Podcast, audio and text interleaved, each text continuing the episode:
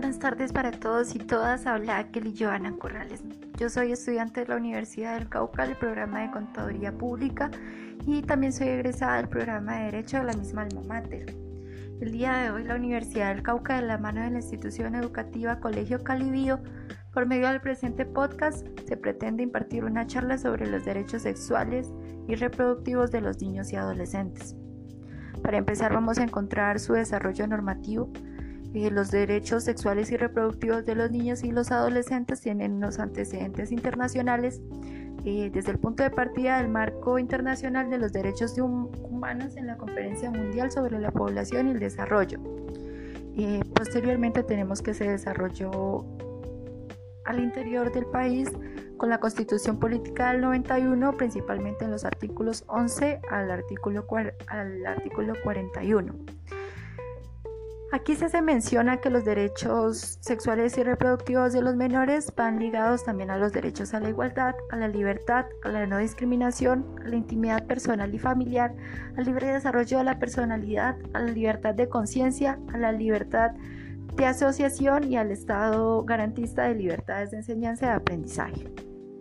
Las políticas internacionales sobre los derechos humanos establecen una base en el bloque de constitucionalidad para la normatividad colombiana en cuanto a la protección de los menores y sus derechos establecidos en la Ley 1098 del 2006. También eh, la normatividad colombiana mediante el Código Penal ha también regulado el tipo de comportamientos o conductas que puedan ser violatorias de derechos fundamentales de los niños y los adolescentes, del cual se encuentran pues diferentes penas impartidas a comportamientos con tendencias de pedofilia, puesto que violan la libertad de los derechos fundamentales de, de, los menores toda vez que estos no están en capacidad de decidir o asumir si desean o no ser conscientes de la decisión que toman en cuanto a su sexualidad cuando las relaciones son de tipo voluntario.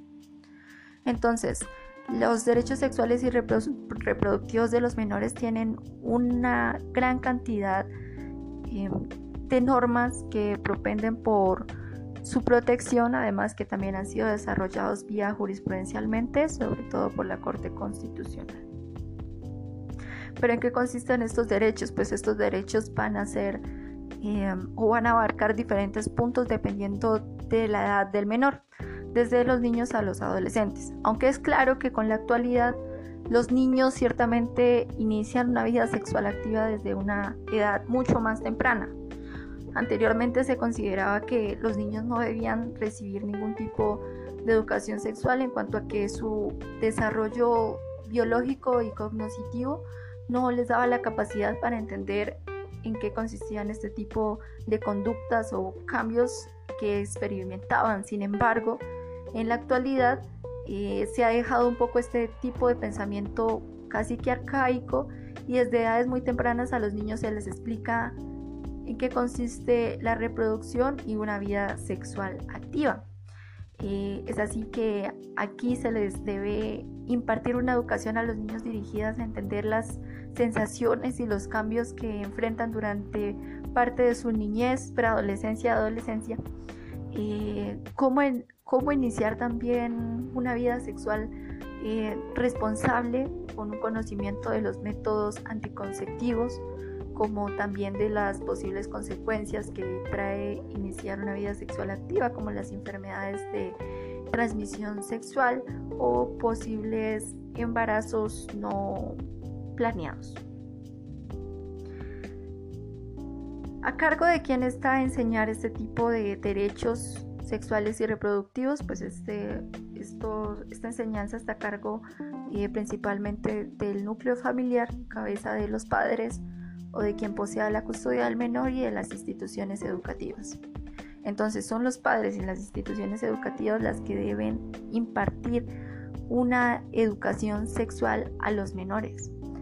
Debe dejarse de lado el tabú que existe con respecto a este tema pero esto no hace referencia a que este tema debe ser tocado de una forma deliberada o sin ningún tipo de conciencia, sino que por el contrario debe ser siempre procurando que el menor logre adquirir cierta responsabilidad con respecto a este tipo de temas y que posea la libertad para expresar dudas eh, atinentes a, a su formación, a su desarrollo o libertad sexual. Los niños y adolescentes durante su desarrollo y formación sexual pueden estar eh, vulnerables o pueden estar en espacios que puedan desviar su desarrollo normal y sexual.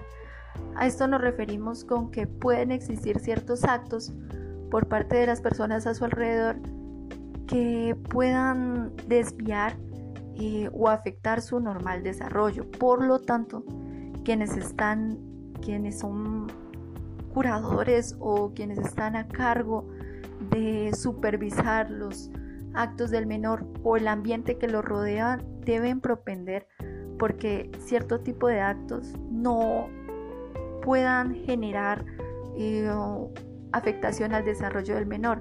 A eso nos referimos en que ciertos eh, actos sexuales que pueda presenciar el menor desde edades muy tempranas posteriormente pueden cohibir o pueden afectar un normal desarrollo de una sexualidad en su adultez.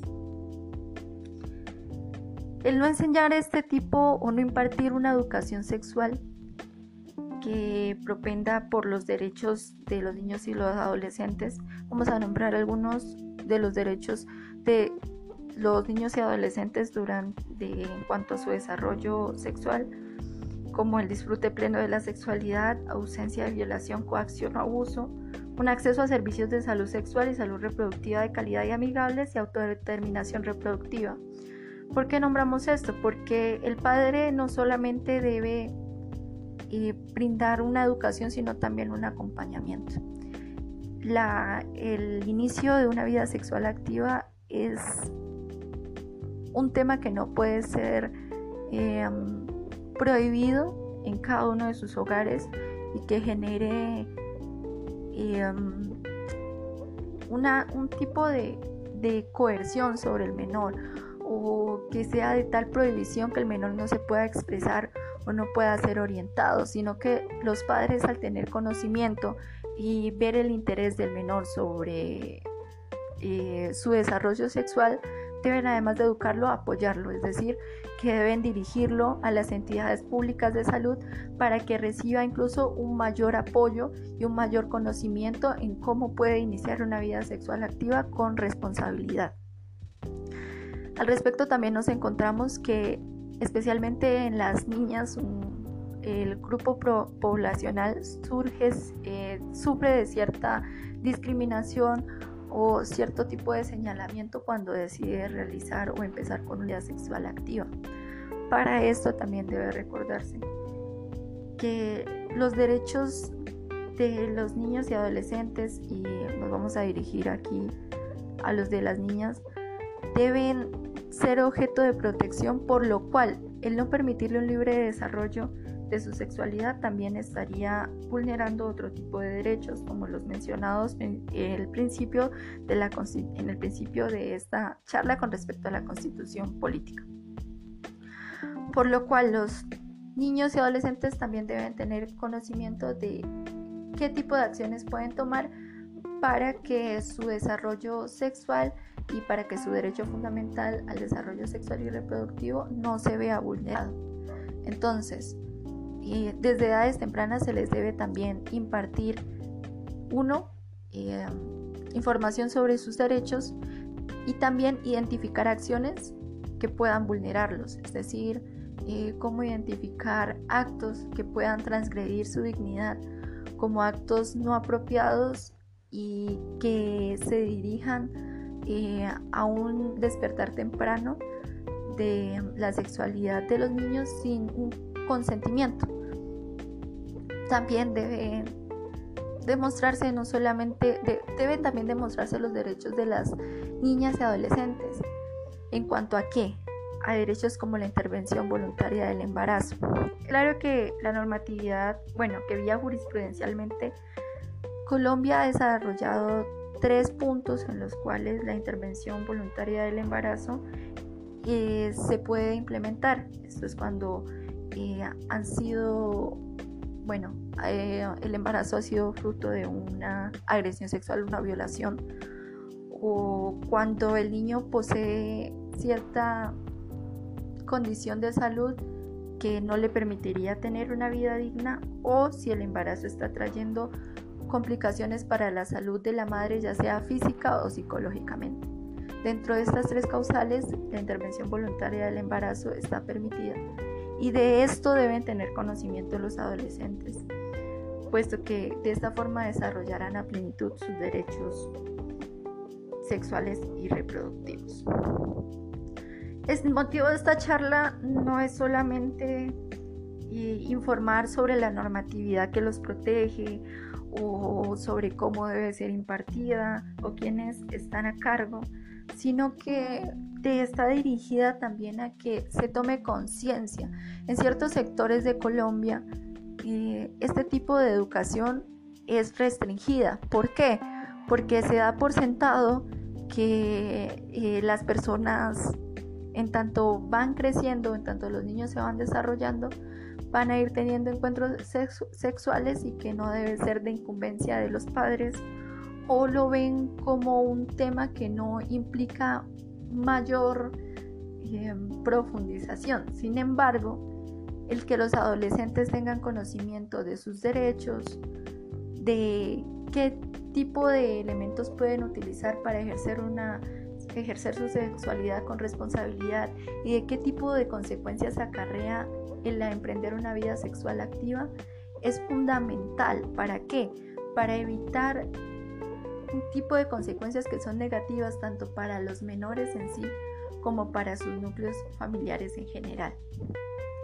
Se ha normalizado mucho eh, los embarazos ah, tempranos o no planeados, se ha normalizado mucho el tener conductas sexuales desproporcionadas eh, cerca a menores de edad eh, se ha normalizado mucho cierto tipo de comentarios o tendencias agresivas que pueden cohibir el normal desarrollo o la misma orientación sexual de los adolescentes. También se ha normalizado la discriminación a cierto tipo de orientación sexual o de identificación de género, lo cual debe ser evitado, es decir, necesitamos que la población en general se eduque sobre estos temas, no solo los niños y adolescentes, sino también los padres de familia o todo el núcleo que lo conforma, para evitar consecuencias de este tipo. ¿Por qué? Porque estas consecuencias se han normalizado, pero no son normales, es decir, un embarazo en un adolescente no es normal. ¿Por qué? Porque el adolescente no está todavía en capacidad para poder formar a un, eh, pues sí, para ser parte de la formación y de la educación de un niño, de un bebé en este caso. No va a tener la capacidad tanto eh, mental como económica para generar un cuidado adecuado a una nueva vida. Pero son precisamente este tipo de consecuencias o de pronto las enfermedades sexuales también que se presentan y que luego evitan que una persona pueda desarrollar su sexualidad con normalidad, las que se deben evitar por medio de la educación. Es conocido que este tipo de temas es aún muy difícil de manejar para los padres de familia en sus hogares. Sin embargo, el evitar este tema no va a hacer que desaparezca como lo dijimos inicialmente, el desarrollo sexual comienza desde edades muy tempranas.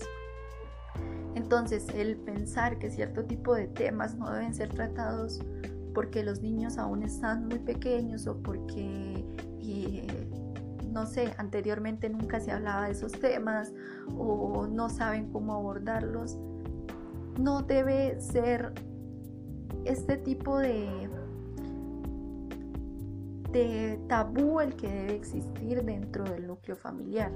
Los niños deben tener, los niños y los adolescentes deben tener la confianza suficiente para poder dirigirse a quienes están a cargo de ellos para presentar sus inquietudes y un direccionamiento en cuanto a su vida sexual y reproductiva.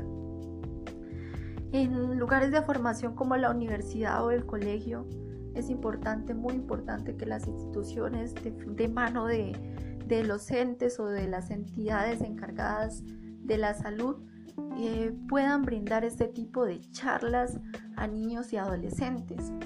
No en procura que se, como muchas personas piensan, que se inicie una vida sexual de forma eh, deliberada o con cierto tipo de libertinaje. No, este tipo de charlas va dirigida a que un niño, bueno, o un adolescente pueda determinar cómo, cuándo, con quién puede iniciar su vida sexual o con quién puede tener este tipo de encuentros. Es decir, que tenga decisiones responsables. Y como los niños y los adolescentes están en plena formación y apenas están adquiriendo conocimientos, es de vital importancia que el ambiente que los rodea pueda brindarles todo el tipo de información que ellos necesitan para poder eh, iniciar una vida sexual tranquila y sin ningún tipo de obstáculo que pueda poner en riesgo su dignidad o su integridad. La institución educativa Colegio Calibío y la Universidad del Cauca por medio del presente podcast, ha querido dirigirse no solamente a los niños y adolescentes, sino que ha querido dirigirse también a los padres. Hay cierto tipo de comportamientos eh, que ha sido, han sido práctica, por así decirlo, em, de la costumbre de los padres, pero no los podemos seguir normalizando, porque costumbres o prácticas que ya tengamos normalizadas dentro de una, de una comunidad, no podemos presumir que están completamente bien si estas transgreden derechos fundamentales de los menores. Y el derecho al desarrollo sexual y reproductivo del menor es un derecho fundamental. Entonces, el generar acciones eh, o comentarios, actos indebidos frente a menores, genera una vulneración a su libre desarrollo, eh, de, a su libre desarrollo de la sexualidad y a un comienzo de una vida sexual con normalidad y tranquilidad para el menor. Y los índices de embarazos adolescentes siguen siendo muy altos para cierto tipo de población y estos estos acontecimientos no solamente traen eh, consigo estas consecuencias, sino también otro tipo de consecuencias, como es eh, que los adolescentes y los niños abandonen su educación e incurran en tipo de trabajos eh, desproporcionados o que presenten un abandono por parte de su familia al cometer este tipo de, de actos. Entonces, si se vulneran los derechos sexuales y reproductivos de los menores, en consecuencia se estarán vulnerando otro sinnúmero de derechos de los mismos. Y los padres y las instituciones deben propender para que esta no sea la consecuencia de la vida de los menores, más en sitios con condiciones vulnerables. Entonces, nuestro mensaje con la presente charla es que los niños deben tener conocimiento de en qué consisten sus derechos sexuales y reproductivos. Segundo, que debemos entender quienes estemos al cuidado de los niños y los adolescentes que hay normatividad que los protege, es decir, que también hay autoridades que están encargadas de revisar que los derechos fundamentales de los menores sean protegidos y que nosotros somos garantes del cumplimiento de dicha normatividad. ¿Para qué? Para que estos niños y adolescentes gocen de una vida sexual con normalidad y ceñida a, a su bienestar, su dignidad e integridad. Tercero, que nosotros debemos evitar todo tipo de acto que pueda transgredir este, estos derechos. Con estos actos nos referimos a actos indebidos, a comentarios que sean coercitivos o que generen eh, incomodidad para el menor en cuanto esté iniciando o esté empezando a descubrirse a sí mismo o desee iniciar su vida sexual activa. Cuarto, que el no generar una educación sexual dentro del núcleo familiar y dentro de las instituciones genera consecuencias negativas diferentes entre todas, pero que igual generan un daño hacia los menores. Agradecemos mucho su atención, esperamos que cualquier duda también pueda ser allegada y me dirigí a ustedes con el propósito de que estos temas no se queden como un punto invisible en la sociedad, sino que precisamente sean visibilizados y que sean objeto de discusión por parte de quienes estamos al cuidado de los niños y adolescentes. Agradecemos mucho su atención y esperamos que continúen disfrutando de una bonita tarde. Hasta luego a todos y que estén muy bien. Muchas gracias.